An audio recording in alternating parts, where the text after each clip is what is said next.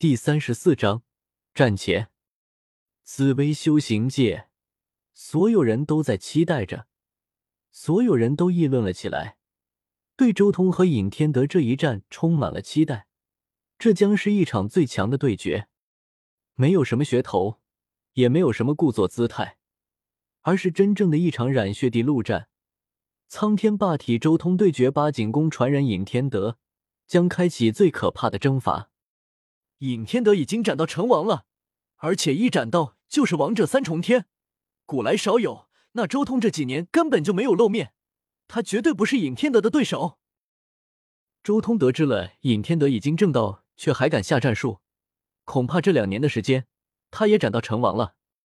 这一战或许能记录在紫薇修行界的历史上。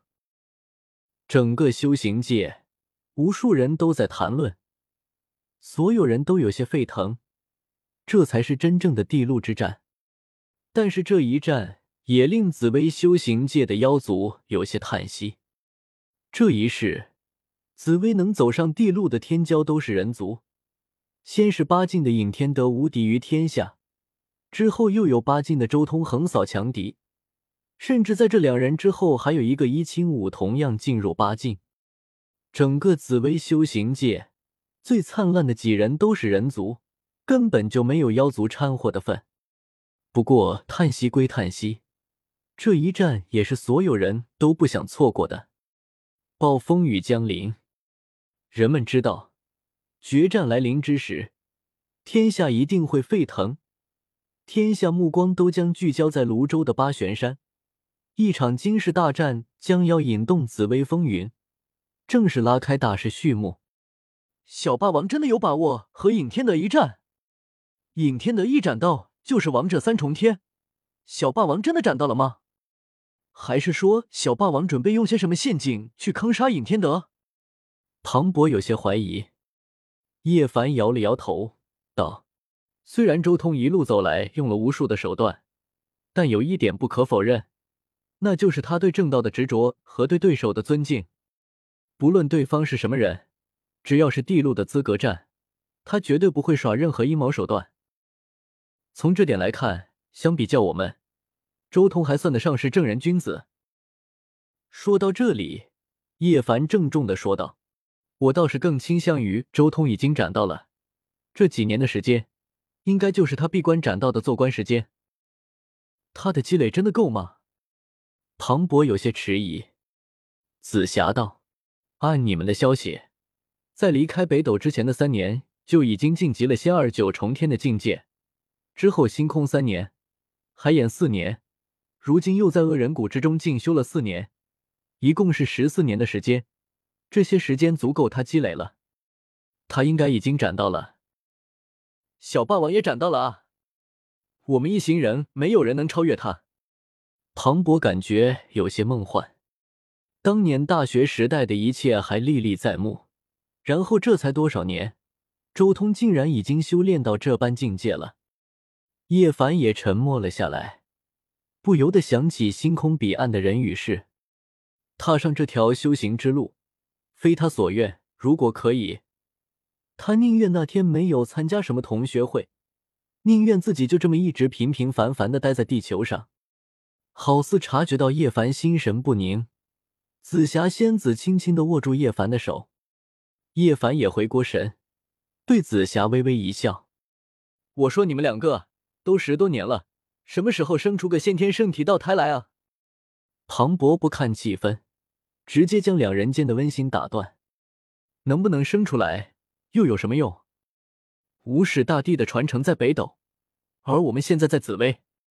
叶凡白了庞博一眼，而且，你以为先天圣体道胎能随随便便生出来？进入修行界那么久，叶凡自然也清楚，越是可怕的体质，数量越是稀罕。如果说荒古圣体、苍天霸体这样的体质，每隔个几万年还会出现一个，那么先天圣体道胎这种至高无上的体质，恐怕十几二十万年也未必能出现一位。就算父母双方符合条件，想要生出来也极难。夜晚，八景宫外，尹天德没有回到八景宫的密室中，而仅仅只是静静的盘坐在太清境外的一块青石上。他的心绪很平静，并没有在刻意的修行，而仅仅只是拿出经，将自己所学所会的经全部复习一遍，心静神详，默默思量。日出，他迎着朝霞伸开了手，浑身都被日辉缭绕，整个人变得无比灿烂。不远处，尹天德的弟弟尹天志愁眉不展。兄长已经重新回到八景宫闭关调整状态了，同辈争锋，我兄长必胜无疑。唯一需要担心的就是拿周通背后从来没有露过面的大圣。尹天志心中很着急，他对自己的兄长很有信心，但怕的是那位未知的大圣。不过话又说回来，那位大圣真的存在吗？会不会是那周通掌握了大圣劲气，所以才有这样的威力？尹天志心中也不由得闪过一丝好奇，因为那尊大圣自从上次威压整个紫薇星域之后，就再也没有显化过什么神迹，甚至都没有听说过有谁见过他。但很快，他自己又将这个猜测给否定了。那些个古教神朝不是傻子，如果不是确定对方拥有可怕的力量，怎么可能会将自己这么多年收集的仙料交出去？甚至还将自己的仙晶交出去。恶人谷之中，自从彻底贯通了五大秘境之后，周通离开了宫殿，直接盘坐在附近的山巅，静坐炼气，运养战意。浩瀚无垠的浮山在晚霞中染上了一层火红色的光彩，山体的岩石上浮动着点点金红色的霞光，金色的晚霞也把周通染上了一道金边。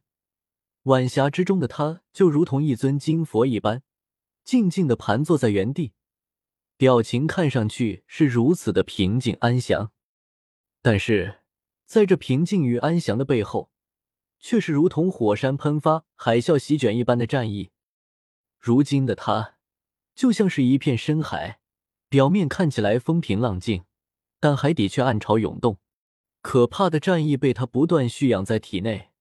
好似化作了波涛暗流，不断的旋转奔腾，冲击强横的战意不断的在体内提升，一倍、两倍、三倍，这种提升仿佛没有止境一般。周通的战意不断的堆积，越来越可怕。虽然周通外表看上去依旧平静淡然，但是他却准备着最为霸烈的手段，一切都在为与尹天德一战所准备。